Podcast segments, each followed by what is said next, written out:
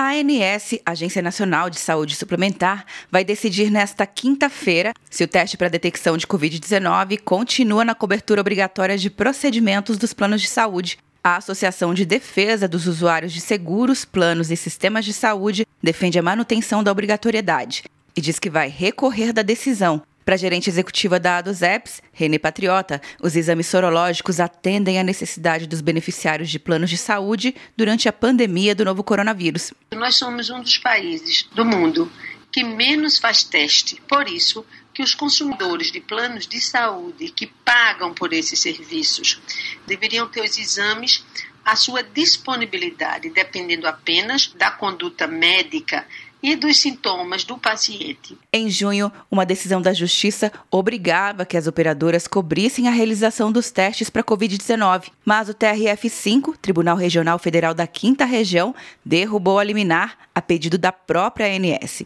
Em nota, a agência informa que entrou com recurso porque há risco para os beneficiários, quando se incorporam novas tecnologias sem uma devida análise criteriosa. A ANS esclarece ainda que o tema será levado à discussão da diretoria para avaliação e que, enquanto isso, os planos de saúde continuam obrigados a fornecer os exames de IgA, IgG e IgM, que detectam se o organismo foi exposto à Covid-19.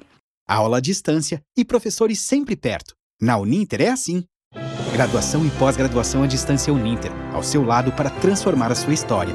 Cursos a partir de R$ 127,30 por mês. Inscreva-se uninter.com.